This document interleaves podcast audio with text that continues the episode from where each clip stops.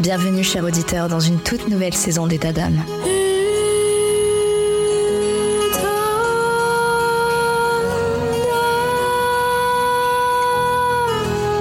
État d'âme vous fait vivre des moments forts avec des témoignages de femmes exceptionnelles et des conseils précieux de spécialistes de santé. Mais cette saison, préparez-vous à être transporté encore plus loin par État d'âme Stories. Ce sont tout simplement des récits fictifs, des histoires captivantes qui vous bouleverseront, des situations auxquelles vous pourrez vous identifier. Ces histoires, façonnées par ma plume, vous plongeront au cœur des défis, des victoires et des émotions de la vie quotidienne des femmes, avec derrière chaque histoire un message important. Je vous invite à écouter attentivement, à apprendre et à grandir avec chaque épisode. Abonnez-vous dès maintenant pour ne rien manquer de cette saison spéciale qui déploie ses ailes pour vous offrir un contenu unique en son genre. Etadam Stories. Chaque histoire est une leçon, chaque femme est une source d'inspiration. Restez à l'écoute, vous êtes sur Etadam. Bonjour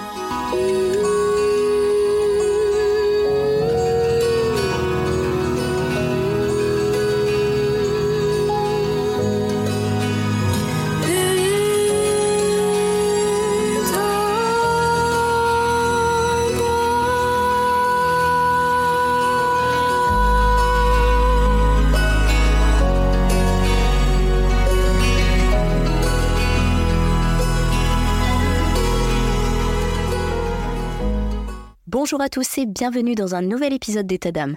Aujourd'hui, nous avons le plaisir d'accueillir Élise, une femme exceptionnelle qui partage son parcours bouleversant.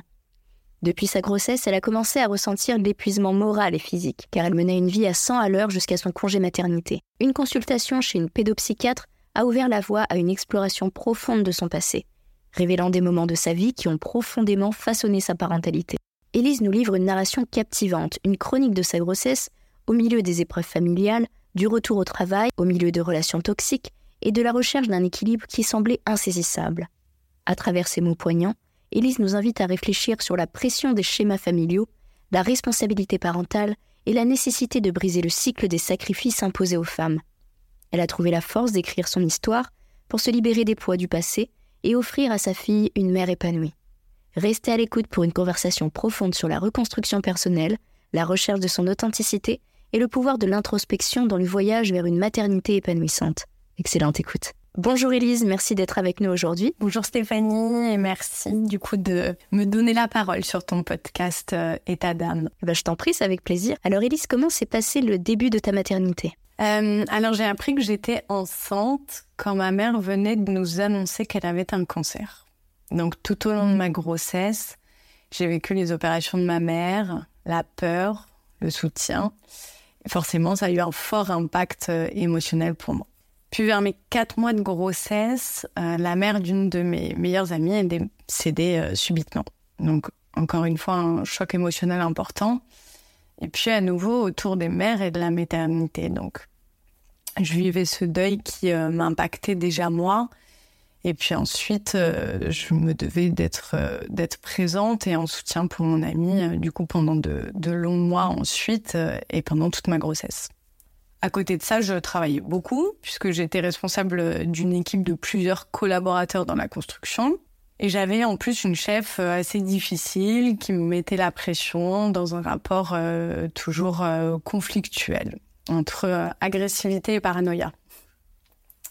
Donc j'ai bossé comme ça, euh, comme une folle, jusqu'à mes sept mois et demi de grossesse. Euh, je continuais à faire toutes mes réunions de chantier en allant euh, de Saint-Denis à Alfortville, tout ça en transport en commun, bien sûr, comme si de, comme si de rien n'était finalement. Et puis j'ai enfin été en congé mat. J'ai pu me poser, j'ai pu souffler. Et ma fille est arrivée quelques semaines après. Donc euh, l'accouchement s'est pas trop mal passé, mais déclenché, donc 48 euh, heures de travail. Je suis ressortie euh, épuisée. Et bien sûr, nous étions en plein Covid, donc les nuits seules à l'hôpital qui ont été vraiment dures moralement. Je pleurais beaucoup. Et euh, j'ai vraiment ressenti l'effet d'une, d'une chape de plomb qui venait se refermer euh, sur moi en prenant conscience de la responsabilité euh, qui était devenue la mienne. En fait, c'était vraiment la tempête émotionnelle pour moi. J'étais seule et je ne savais pas m'occuper d'un enfant. Et puis, et puis malgré tout ce qu'on peut dire, j'avais la sensation de ne pas vraiment connaître ma fille, en fait. J'avais la sensation désagréable de ne pas répondre à l'injonction d'amour d'une mère pour son enfant. Comme si, hop, le bébé est là et ça y est, on l'aime. Et en fait, c'était pas du tout aussi simple que, que ça pour moi. J'avais euh, ce petit bébé dans les bras qui, bien sûr, euh, m'attendrissait. Euh, et en plus, on avait partagé mon corps ensemble. mais mais j'avais bah, tout à apprendre d'être une mère. Et j'avais tout à apprendre d'elle. Je ne savais pas être sa maman à elle. Et j'avais vraiment l'impression qu'il fallait qu'on fasse connaissance, en fait, pour s'appréhender un peu toutes les deux. Donc c'était un moment de, de grande vulnérabilité euh, pour moi. J'ai vraiment eu l'impression de, de, redevenir euh, une petite fille de 8 ans à qui on demandait d'être maman finalement. Donc le lendemain, euh, je me suis mise à appeler toutes les sages-femmes d'Île-de-France et de Navarre pour trouver un rendez-vous absolument pour que la maternité m'autorise à, sortir le plus rapidement possible. Alors il est tout à fait normal hein, de ressentir différentes émotions après l'accouchement, y compris celles qui entourent le lien avec le nouveau-né.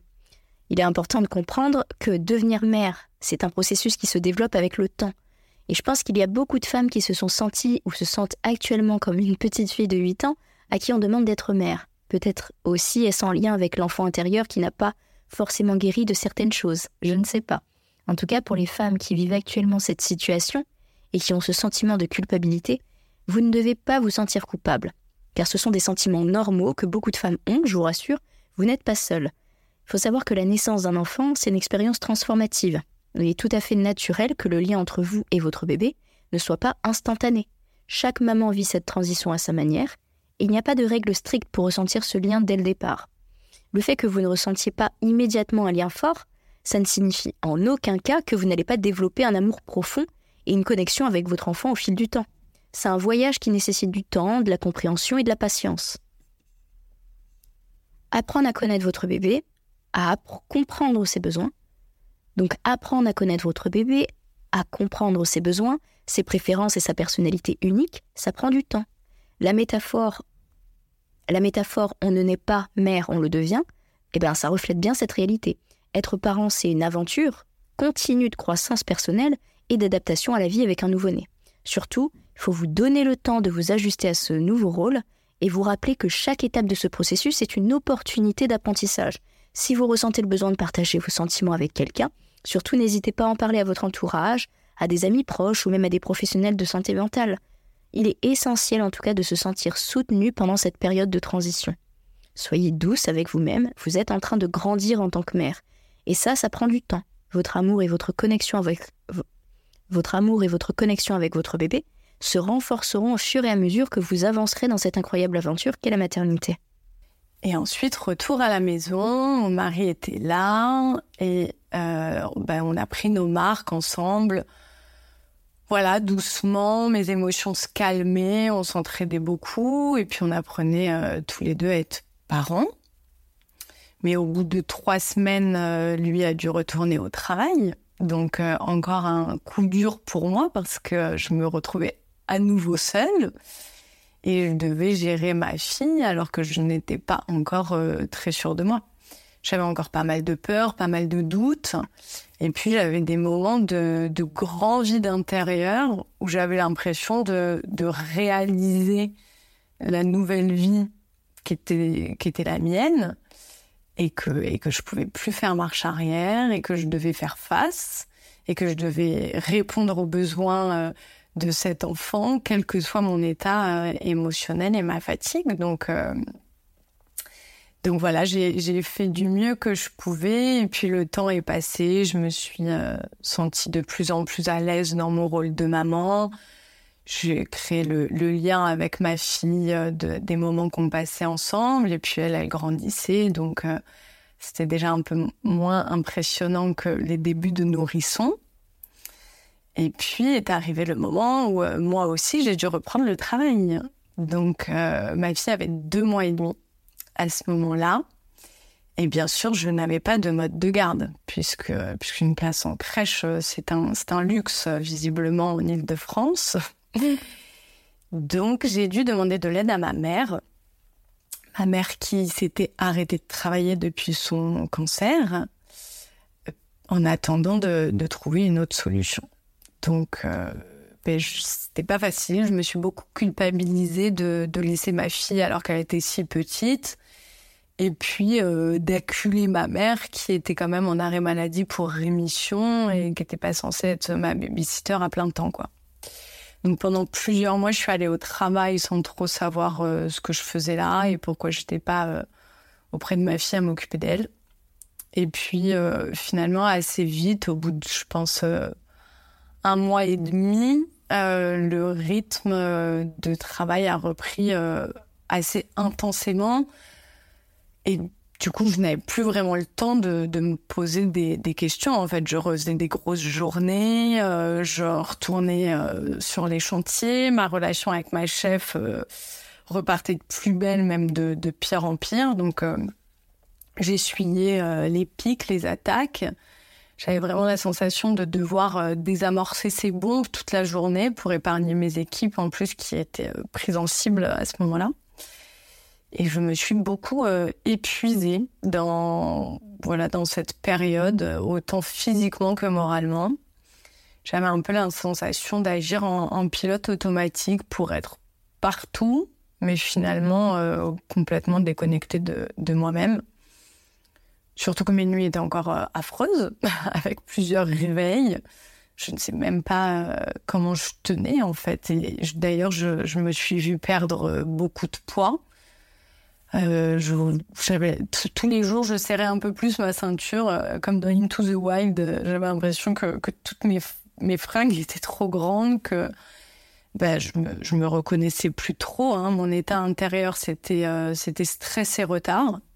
J'avais l'impression d'être dans l'urgence en permanence. Je passais ma vie à courir de, de la crèche au travail de, mon bureau aux réunions, des réunions au chantier, des, chantiers à la crèche. Enfin, c'était vraiment l'anticipation permanente de ma mission d'après. Donc, j'étais jamais dans, j'étais jamais connectée au moment présent et à ce qui se passait puisque j'étais en train de, penser à, à ce que j'allais devoir faire après et, essayer d'être, euh, voilà, de, de répondre un peu à tous ces rôles.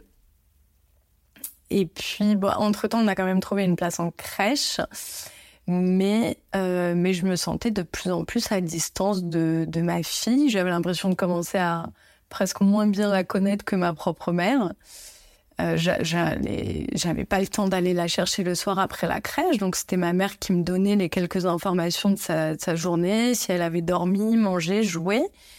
Et en fait, je me retrouvais le week-end à presque plus connaître ses rythmes, à plus bien connaître ses habitudes. J'étais un peu euh, voilà perdue euh, dans ce qu'elle avait besoin et ce qu'elle attendait de moi. En tout cas, euh, tous tes sentiments et tes préoccupations que tu as eues après la reprise du travail, bah, c'est tout à fait normal. Parce que reprendre le travail après l'arrivée d'un bébé, bah, ça peut être une période particulièrement délicate, avec la sensation bah, parfois déchirante de ne pas profiter autant de ces moments précieux. Et donc ce que tu as ressenti, c'est tout à fait normal. Et beaucoup de parents traversent cette phase. Entre le travail et la vie familiale, déjà c'est épuisant, c'est déstabilisant au début, et surtout que ce n'était pas tout rose avec ta supérieure, ça rajoutait une difficulté. Mais en aucun cas ça signifiait que tu aimais moins ta fille ou que tu ne faisais pas de ton mieux. La réalité c'est que beaucoup de parents éprouvent cette culpabilité de ne pas passer assez de temps avec leur enfant après la reprise du travail, mais il faut se rappeler que la qualité du temps que tu passes avec ton enfant, c'est aussi crucial que la quantité. Chaque moment que tu partages avec elle, c'est précieux, même s'il n'est pas aussi long que tu le souhaiterais. C'est normal de sentir que le rythme a changé et que tu es en train de t'adapter. Les parents, en particulier les mamans, euh, on a cette tendance à se mettre une pression énorme pour être parfaite. Donc tu fais de ton mieux, tu as fait de ton mieux et c'est plus que suffisant. Ça peut être utile de trouver des petits rituels ou des moments spéciaux euh, avec son enfant, même pendant les jours de travail, qui renforcent la connexion que ce soit une courte séance de jeu avant le coucher, une histoire partagée, un câlin, tous ces instants spéciaux peuvent faire toute la différence. En fait, il faut qu'on se ménage, qu'on prenne soin de soi, que ce soit physiquement que mentalement, parce qu'une maman épanouie, bah déjà, c'est ça la meilleure maman pour son enfant. C'est ça la meilleure maman pour son enfant, c'est une maman épanouie. Donc je pense que parfois, si on a besoin de décompresser, faut pas qu'on hésite à demander de l'aide à notre entourage, voilà, pour prendre soin de, de, soi tout simplement, et surtout, on déculpabilise. En tout cas, je suis sûre, Elise, que tu es une maman formidable. À quel moment tu as, tu as décidé de consulter une pédopsychiatre? Qu'est-ce qui t'a amené à le faire? Oui, j'ai décidé de consulter un pédopsychiatre euh, en, urgence parce que, parce que nos nuits étaient horribles. Euh, ma fille, elle avait à ce moment-là eu quasiment 9 mois, 8 ou 9 mois, et elle se réveillait encore plusieurs fois par nuit. On était épuisés avec mon mari, et puis, euh, et puis dès que j'étais là, elle était vraiment collée à moi. Elle hurlait euh, dès que je sortais de son champ de vision. Et la crèche aussi nous avait signalé que, que Rim demandait beaucoup les bras, qu'elle avait un fort besoin d'attention. Et puis un jour, en discutant avec ma belle-sœur, euh, voilà, de, la maternité et toutes les difficultés qu'on rencontre, elle m'a conseillé une psychologue spécialisée pour les petits, pour le sommeil des petits qu'elle avait elle-même consulté. Donc c'est comme ça que j'ai pris rendez-vous. Et quand la séance a commencé, euh, la psy m'a demandé de raconter toutes les étapes de mon désir d'enfant à ma grossesse, à l'accouchement, le retour à la maison et effectivement tous les événements marquants qui auraient pu impacter ma fille. En fait, l'idée, c'était qu'elle puisse re-raconter à Rime toute sa petite histoire de vie en reprenant euh, depuis sa conception. Donc bien sûr, moi j'ai joué le jeu d'être euh, le plus sincère possible pour que ça puisse la libérer d'émotions euh, qui m'appartenaient et qu'elle n'avait pas portées, puisque je voyais bien qu'elle était euh, particulièrement sensible et qu'elle était presque un peu en insécurité émotionnelle en fait. Elle avait tout le temps besoin des bras, elle avait tout le temps besoin d'être contre moi, donc j'avais vraiment à cœur que cette séance puisse de venir la libérer et la rassurer.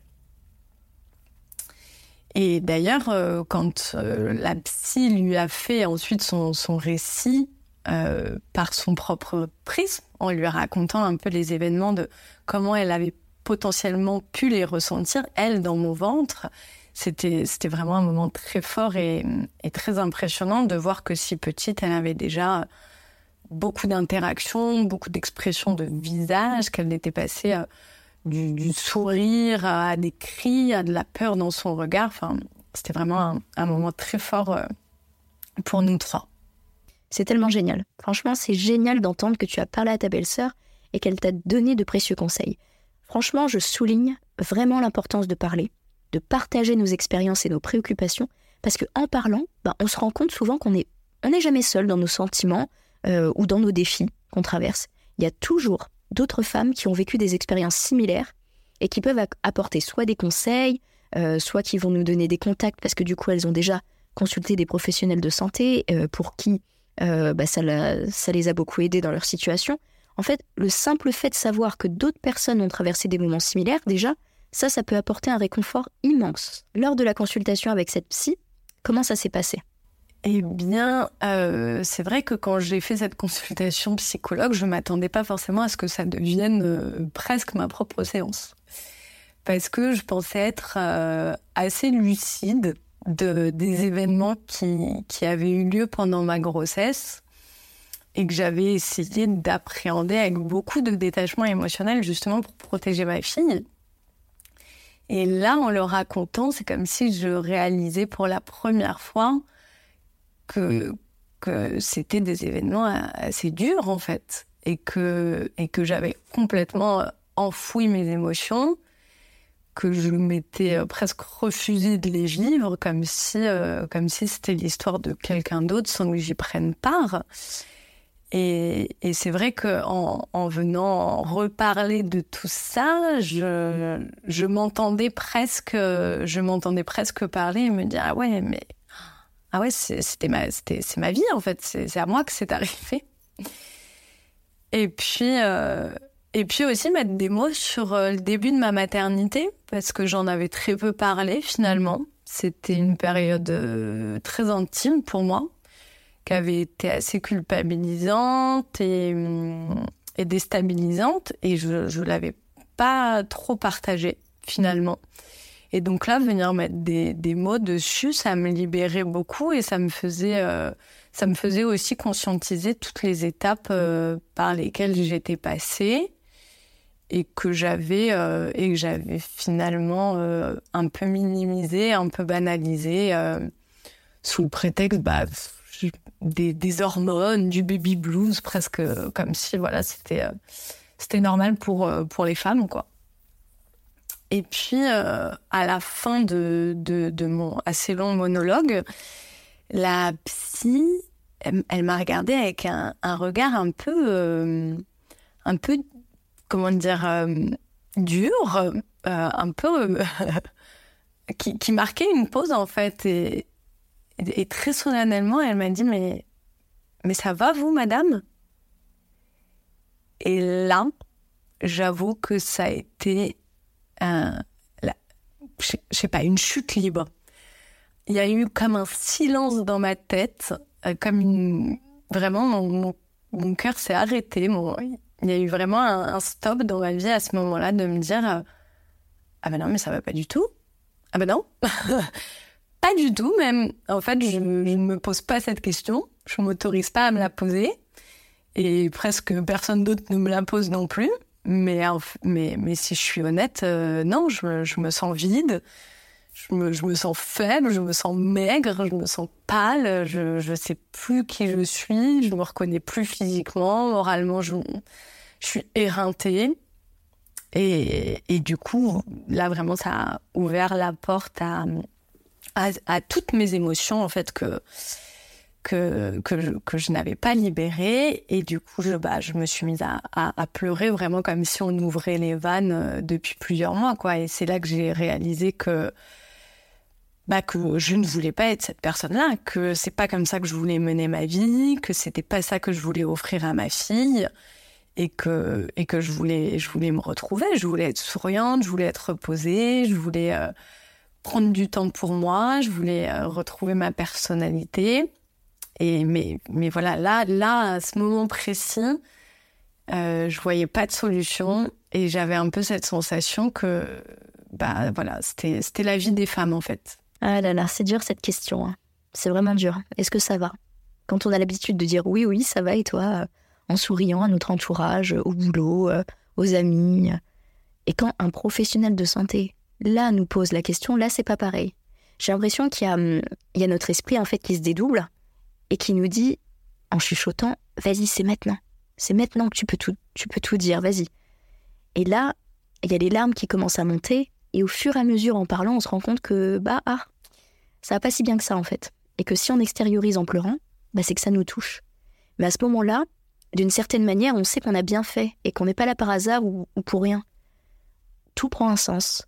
On sait que, ok, maintenant j'ai, je prends conscience que ça ne va pas si bien que ça, je suis en train de me dévoiler à un professionnel de santé et il est là pour m'aider. Ça va aller. Alors tu as évoqué des épreuves familiales pendant ta grossesse. Comment euh, ces événements ont-ils influencé ton expérience de la maternité? Alors l'ironie de la situation, effectivement, c'est que tous ces événements tournaient autour de la maternité et touchaient les mères quand moi j'allais en devenir une. Je pense qu'inconsciemment, ça m'a beaucoup challengé sur ma propre maternité que je n'ai malheureusement pas fait passer euh, comme ma priorité.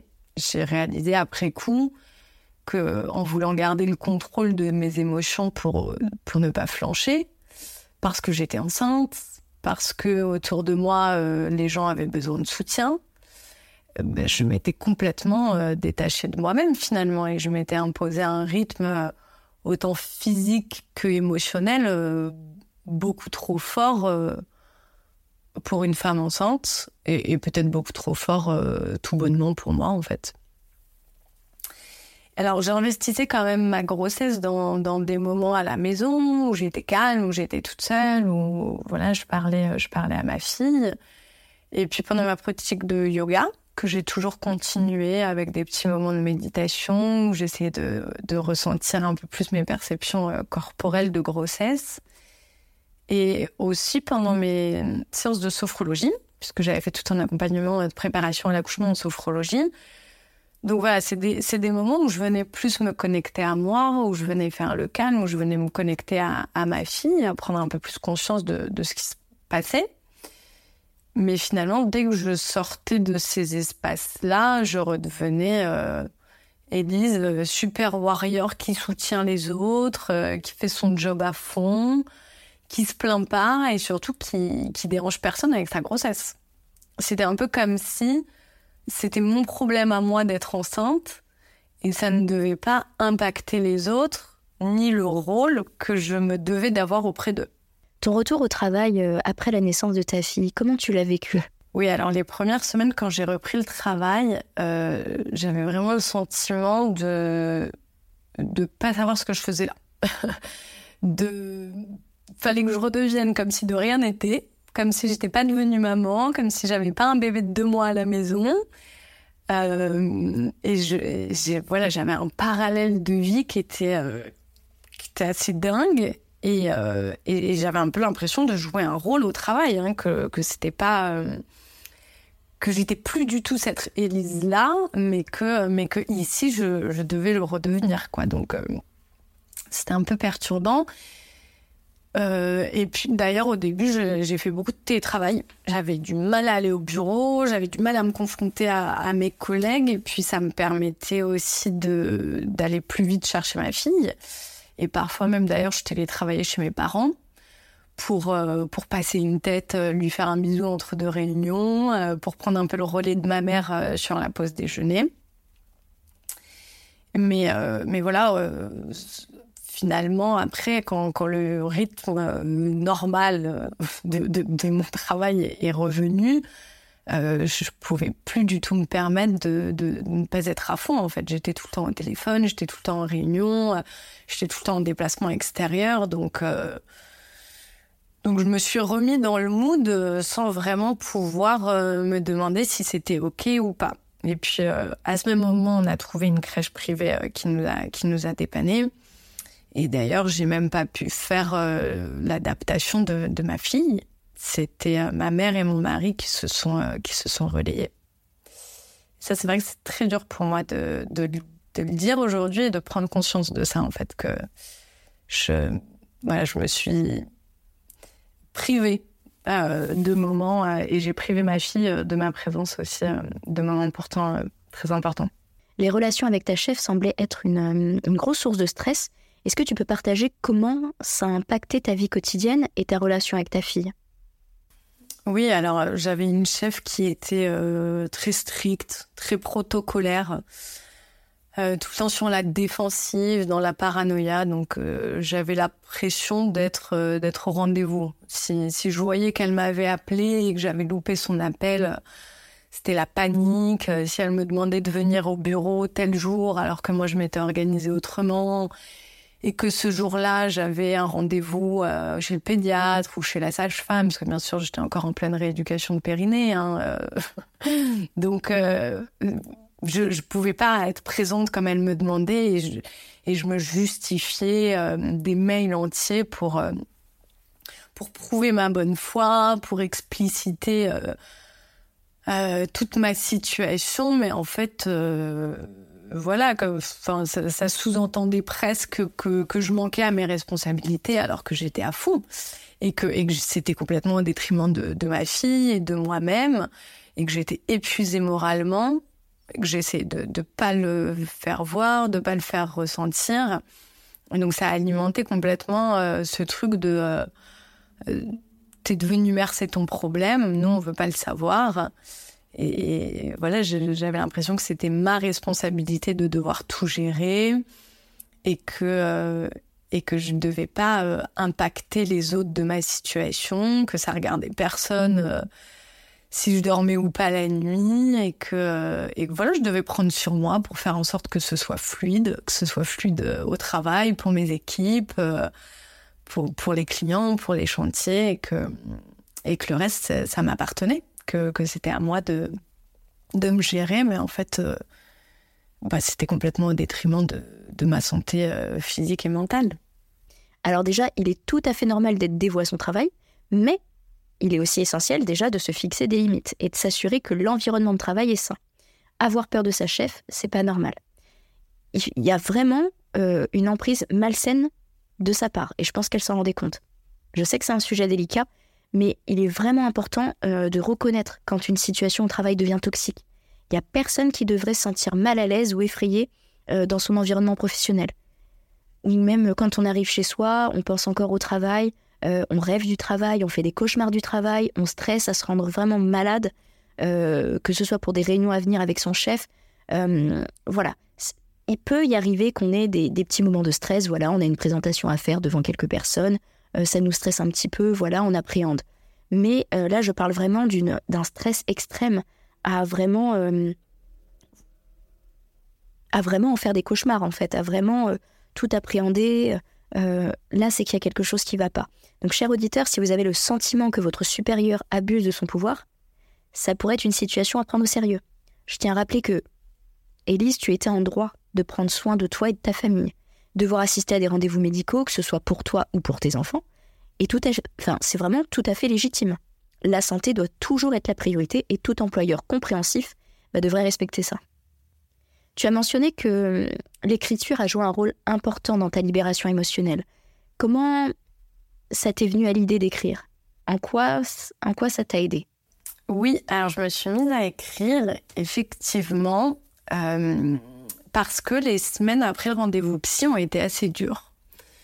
Euh, j'avais la prise de conscience que c'était pas ok.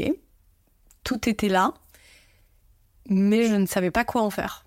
Euh, et j'avais essayé de discuter un peu plus avec ma mère et ma grand-mère, dont je suis assez proche. Et en fait, j'avais eu l'impression de, les mettre très mal à l'aise en me livrant sur euh, mes émotions, sur ma vulnérabilité et sur ce que je ressentais.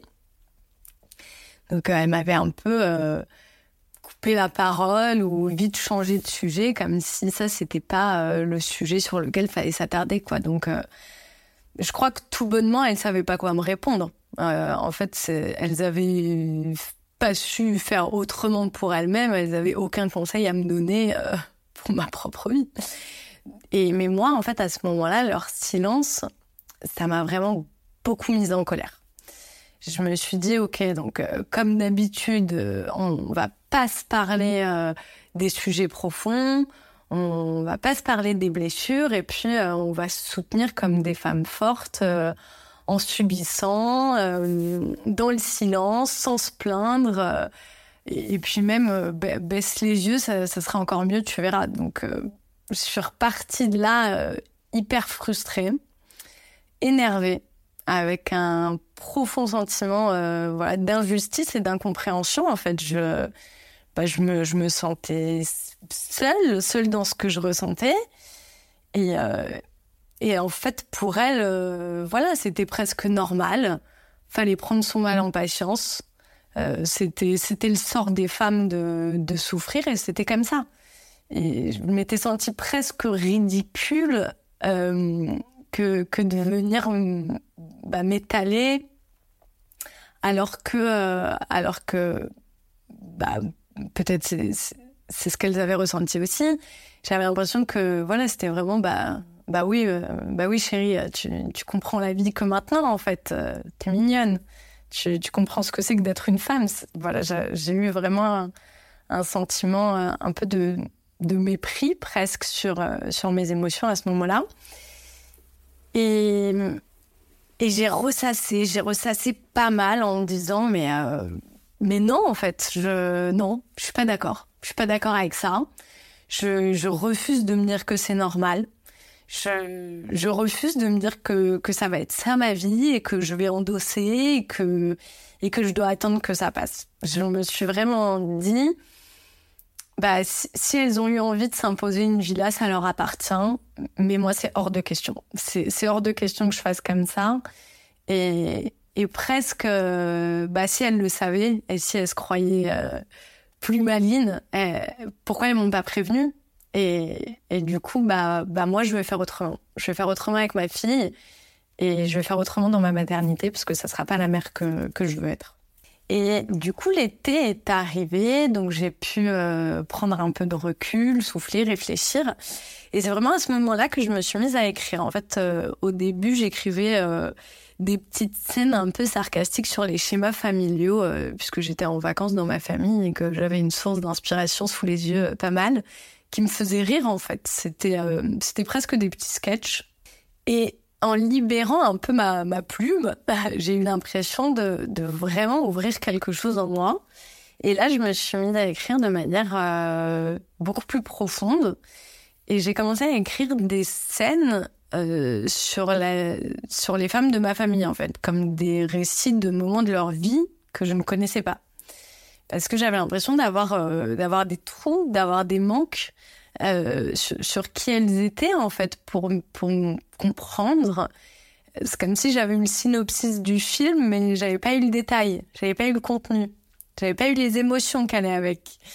Euh, parce que voilà, il y avait toujours ce schéma de on s'attarde pas sur les blessures, euh, on se relève et on s'avance et on avance pardon. Mais mais voilà, moi j'avais besoin de comprendre et du coup je me suis mise à bah, à romancer le revenir en fait à peut-être à chercher des, des, justifications à leurs réactions, à leur, euh, à leur comportement. Et, et voilà, j'ai commencé à écrire euh, des, des, scènes sur euh, la potentielle enfance de ma mère, de sa relation à, à sa propre mère, à son père, à sa sœur. Et, et, ça me faisait beaucoup de bien en fait. J'essayais de, je pense, de trouver des réponses pour pour pour comprendre et pour m'autoriser à voir les choses autrement, en fait, pour me défaire de son histoire à elle et de, de leurs histoires à elle, en fait, qui n'étaient pas la mienne. Et, et peut-être, euh, voilà, pouvoir en sortir si, si j'avais les éléments, si j'avais tout sous les yeux, euh, alors, euh, alors je pouvais prendre un autre chemin. Et c'est comme ça, du coup, que j'ai commencé à écrire vraiment un roman sur euh, les relations entre femmes et sur tout ce qu'on se transmet, consciemment et inconsciemment. Et aujourd'hui, ben, j'ai terminé ce manuscrit et je l'ai envoyé à des éditeurs. Donc je croise les doigts euh, pour que vous puissiez euh, lire ce livre. en tout cas, ça donne envie de le découvrir. Tu as exploré le transgénérationnel féminin dans ta famille. Comment ça a affecté la manière dont tu as abordé la maternité et ta propre identité de femme? Oui, alors en, en écrivant, j'ai aussi beaucoup lu. J'ai beaucoup lu sur le transgénérationnel, euh, sur les blessures familiales, sur la féminité, sur la maternité, sur la place de la mère dans la société. Et ça me faisait euh, vraiment réfléchir à beaucoup de choses, euh, prendre conscience de beaucoup de choses. Et puis en parallèle, je me formais à la sophrologie puisque je, je, m'étais mise en arrêt euh, et je ne voulais pas rester à rien faire. Donc je, suivais une formation de sophrologie et de yoga avec euh, bah, toute la spiritualité euh, qui accompagnait ces pratiques. Et vraiment, j'avais la sensation que toutes mes lectures, toutes mes formations, tout, tout ce que je dépouillais de moi, en fait, prenait sens prenait sens dans ma tête, euh, comme si je, réalisais le, poids euh, de l'histoire familiale qui est presque, génétique finalement, hein, avec toutes les croyances ancrées en chacune euh, de nous qu'on s'était transmises, avec euh, le rapport à, à, ma féminité dont j'avais hérité, rapport à la maternité, avec ce schéma de femme oubliés, qui se prennent pas en compte, qui s'autorisent pas à s'épanouir, à se réaliser, qui s'autorisent presque pas à exister d'ailleurs, hein, qui sont dans un dévouement euh, perpétuel, euh, et, mais qui est aussi à l'image de, de l'héritage de la société euh, patriarcale, euh, voilà, et, des années d'oppression euh, des femmes, de soumission des femmes, de frustration, de blessures, de non-dits, et tout ça, c'est ce qui constitue euh, l'inconscient euh, du, collectif féminin et, qu'on porte en fait, qu'on porte en nous, en plus de l'héritage de nos propres lignées familiales et, et, en tant que femme, beaucoup celui de nos mères. Et du coup, ça a été un sacré travail pour venir euh, démêler tout ça. Euh, et puis euh, me retrouver moi en, profondeur en fait. Plus j'écrivais, plus je me défaisais de choses qui étaient là depuis l'enfance, qui me semblaient presque normales. Et puis, et puis en fait non. Et, et puis je me, voilà, je me, je me rappelais, j'avais des, des, des, souvenirs, des émotions qui me revenaient. Je me rappelais euh, de, de, ma mère, de ma grand-mère, de qui elles étaient, de, de qui j'étais moi en tant qu'enfant, et de la peine que, que j'avais pour ma mère, euh, parce que j'avais envie de la soutenir, j'avais envie de l'aider, euh, de la protéger, de l'épargner en fait. Et je pense que c'est aussi ce que ma mère a ressenti pour sa propre mère et c'est aussi ce que ma grand-mère a ressenti pour sa propre mère, comme une forme de, loyauté féminine à, la souffrance et au dévouement. Et voilà, plus, plus j'écrivais ça, plus je prenais conscience de ça, plus j'avais l'impression que à l'intérieur de moi, mon, mon cœur euh, criait, quoi. Vraiment, c'était stop, en fait. Stop de Stop de vouloir être la, gentille fille qui, sauve sa maman au détriment de soi-même. Stop d'élever les petites filles dans, le dévouement collectif des femmes. Stop de se taire, euh, d'endurer, de ne pas chercher à faire autrement. Stop de se sentir coupable en voulant être heureuse. Et, et puis stop d'exclure les hommes comme si les enfants étaient une histoire de femmes et comme si c'était euh, toute la responsabilité des, des femmes d'assurer le foyer. Voilà, top. J'étais dans ce dans cette volonté de, de couper les liens, de, de, mettre fin à cette transmission dont, dont, je ne voulais pas en fait, dont je ne voulais plus, qui me correspondait pas, qui correspondait pas au schéma familial que je voulais créer avec mon mari, avec ma famille, et que voilà, moi je voulais que que, que mon mari soit là, soit un père présent, qui me soutienne, qu'il ait son rôle à jouer pour ma fille, parce que les enfants besoin de leur père aussi, et que, et que les femmes ont le droit de penser à elles, que les femmes ont besoin euh, de trouver leur équilibre, de trouver leur bien-être, et de vrai pour leur propre épanouissement, et pour être... Euh, et voilà, j'avais cette sensation que pour être une bonne mère, je devais euh, me retrouver et me, et me prendre en compte. Après plusieurs mois d'introspection, après plusieurs mois d'introspection, tu as appris à, regarder toutes les parts de toi. Euh, est-ce que tu peux partager avec nous le, processus de reconstruction personnelle que tu as entrepris? Oui, alors l'écriture, bien sûr, m'a aidé à conscientiser euh, pas mal de choses. Mais à côté de ça, euh, j'ai vu une psychologue pendant plusieurs années, avec qui du coup, voilà, je pouvais discuter un peu de tout ça. Et puis, je faisais beaucoup de sophrologie. Euh, à côté pour moi-même et aussi par ma formation. Et le yoga aussi, qui m'a toujours accompagnée euh, depuis des années maintenant et qui est vraiment euh, ma, ma, pratique de cœur pour venir me, bah, me, reconnecter à moi-même, venir accueillir un peu mes émotions, mais avec un, un détachement un peu mental pour le coup. Et, et, voilà, et me retrouver dans quelque chose de, de plus authentique, de plus profond, de plus sincère. Et j'avais vraiment cette, euh, cette volonté de, d'être consciente le plus possible de tout ce que j'avais vécu, de, de tous les éléments de, de ma vie, de mon enfance, même si j'ai pas eu une enfance particulièrement difficile, mais voilà, tous les petits traumatismes qu'on accumule et qui conditionnent la personne que l'on devient. Et j'avais vraiment à cœur de, de, faire face en fait à toutes ces parts de moi pour me retrouver, pour me comprendre et pour me sentir euh, ouais, pleinement consciente de qui je suis et et pour ne pas reproduire des, schémas dont je ne veux plus, pour ne pas projeter sur ma fille euh, des blessures que j'aurais pas soignées ou, des choses que je rejoue euh, et dont ma fille pourrait être euh, victime hein, finalement. Donc voilà, j'ai vraiment fait un, gros travail effectivement d'introspection personnelle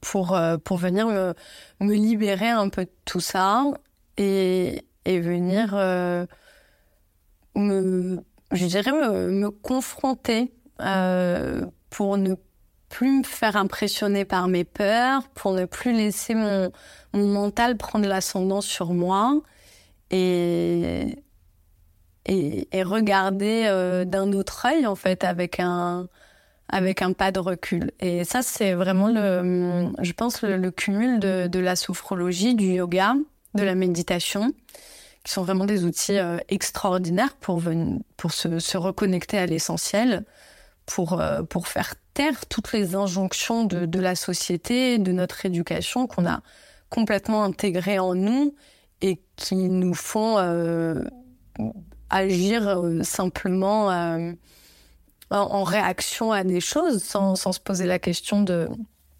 presque de l'intérieur de, de soi en fait et de, et de nos propres besoins et de nos propres émotions et de ce pourquoi on est fait, on vibre et ce qu'on a envie d'être et d'incarner. Donc voilà, c'est voilà la, sophrologie aussi dans tout ce qui est la perception sensorielle et émotionnelle. C'était vraiment aller euh, l'idée de la sophrologie, c'est aller retrouver aussi des, émotions, des souvenirs positifs pour déprogrammer des choses en nous et les, remplacer. Euh, c'est vraiment une idée de substitution sensorielle pour se défaire des constructions cognitives de notre cerveau euh, depuis l'enfance. Donc voilà, je, pense que je me suis euh, vraiment, euh, comment dire, impliquée dans ce travail d'introspection. Et aujourd'hui, euh, je, suis libérée et j'ai à cœur de, voilà, de vrai pour, pour transmettre ça et transmettre ces outils aux femmes aussi dans, dans, cette libération. Quel conseil ou message tu aimerais faire passer, partager à d'autres femmes qui pourraient vivre des expériences similaires? J'ai vraiment euh, la volonté de, de transmettre aux femmes euh, tout, voilà, tous les outils, toutes les pratiques qui viendraient les aider à prendre conscience de tout ce qu'elles ont en elles. De, leur force, de leur résilience, de leur capacité à s'adapter, à aimer, à soutenir, à créer du lien. Parce que ce sont des qualités qui ne doivent pas être au détriment de nous-mêmes, en fait. C'est vraiment les, qualités féminines qui sont notre pouvoir intérieur. Une fois qu'on en a conscience, euh, c'est vraiment pouvoir diffuser quelque chose de, très beau, de très profond, une forme de, sagesse intérieure qui est, magnifique. Mais pour ça, ça demande aussi de se dépouiller et ça demande euh, d'aller se défaire et d'aller déloger un petit peu ce qui nous pollue et ce qui nous empêche d'être nous-mêmes et, de voir notre vraie richesse intérieure. Donc ça veut dire aller regarder les blessures, aller regarder ses peurs, s'interroger sur sa famille, sur son éducation, sur euh, le rôle que l'on a euh, à son travail, dans la société, avec ses amis, sur la valeur que l'on se donne pour venir, euh, pour venir libérer toutes les émotions euh, qui stagnent et qui se réactivent. Et puis venir libérer sa voix, venir libérer son corps, venir libérer son cœur, son intuition et, retrouver une fluidité, une harmonie intérieure qui, qui permettent de se reconnecter vraiment à, l'essence de sa féminité. Et je pense que c'est vraiment en acceptant de, de mettre en lumière toutes les parts de nous, qu'on accède à une connaissance intérieure de soi qui est, euh, qui est juste la, la, plus belle force qu'on puisse avoir pour mener euh, sa vie.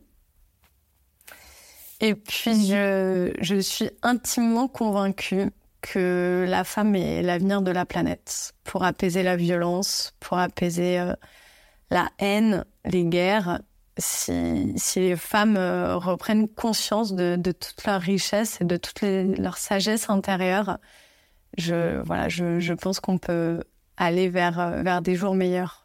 Comment tu envisages l'avenir de ta maternité de toi-même en tant que femme après cette période de réflexion et de transformation? Euh, eh bien, je veux euh, œuvrer pour cette libération émotionnelle et intérieure des femmes à travers mes accompagnements que, que j'ai que j'ai créés, que j'ai rédigés et qui mêlent du coup euh, de la sophrologie, du coaching, du yoga. Et puis, euh, et puis j'espère aussi à travers mes textes qui, j'espère, verront le jour et, et pourront euh, voilà, faire écho aux femmes euh, et, les aider à, à mettre elles-mêmes des mots sur, sur leurs blessures et, et, sur tout ce qu'elles ressentent à l'intérieur d'elles-mêmes pour venir se reconnecter à leur, à leur âme et à leur cœur. Et puis pour ma fille, bah, j'espère lui offrir une maman heureuse, une maman épanouie, et que ça lui apprenne à être une femme euh, alignée avec elle-même. Voilà. eh bien, en tout cas, merci infiniment, Élise, d'avoir partagé avec nous ton histoire. Cher auditeur, le récit d'Élise nous invite à réfléchir sur la complexité de la maternité, les pressions sociales et les défis qui peuvent émerger dans le quotidien d'une mère. Nous avons exploré ensemble la nécessité de se confronter à son passé, de briser les schémas transgénérationnels et d'accorder de l'importance à la santé mentale des mères. Élise nous a montré le pouvoir de l'écriture comme moyen de libération et d'introspection. Sa volonté de se reconstruire et de s'autoriser à être authentique, c'est un témoignage de force et de résilience. Elle nous rappelle que prendre soin de soi en tant que mère n'est pas un acte égoïste, hein. c'est une nécessité pour offrir le meilleur à nos enfants. Et en écoutant son histoire, nous espérons que cela ouvrira des discussions, que ça suscitera la compréhension et que ça encouragera d'autres femmes à chercher de l'aide, à partager leur expérience et à se libérer des poids qui entravent leur bien-être. N'hésitez pas à retrouver Elise sur les réseaux sociaux, je vous mettrai tout en description, je compte sur vous. Restez connectés en vous abonnant pour encore plus de partages inspirants. À tous les auditeurs, merci de nous avoir suivis sur État d'âme, où chaque femme est unique, mais certains parcours de santé s'entremêlent. À bientôt pour un prochain épisode, prenez soin de vous.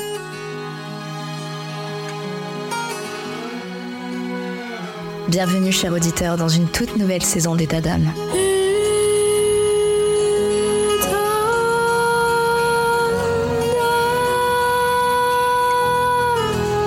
État d'âme vous fait vivre des moments forts avec des témoignages de femmes exceptionnelles et des conseils précieux de spécialistes de santé. Mais cette saison, préparez-vous à être transporté encore plus loin par État d'âme Stories. Ce sont tout simplement des récits fictifs, des histoires captivantes qui vous bouleverseront, des situations auxquelles vous pourrez vous identifier. Ces histoires, façonnées par ma plume, vous plongeront au cœur des défis, des victoires et des émotions de la vie quotidienne des femmes, avec derrière chaque histoire un message important je vous invite à écouter attentivement, à apprendre et à grandir avec chaque épisode. Abonnez-vous dès maintenant pour ne rien manquer de cette saison spéciale qui déploie ses ailes pour vous offrir un contenu unique en son genre. Etadam Stories. Chaque histoire est une leçon, chaque femme est une source d'inspiration. Restez à l'écoute, vous êtes sur Etadam.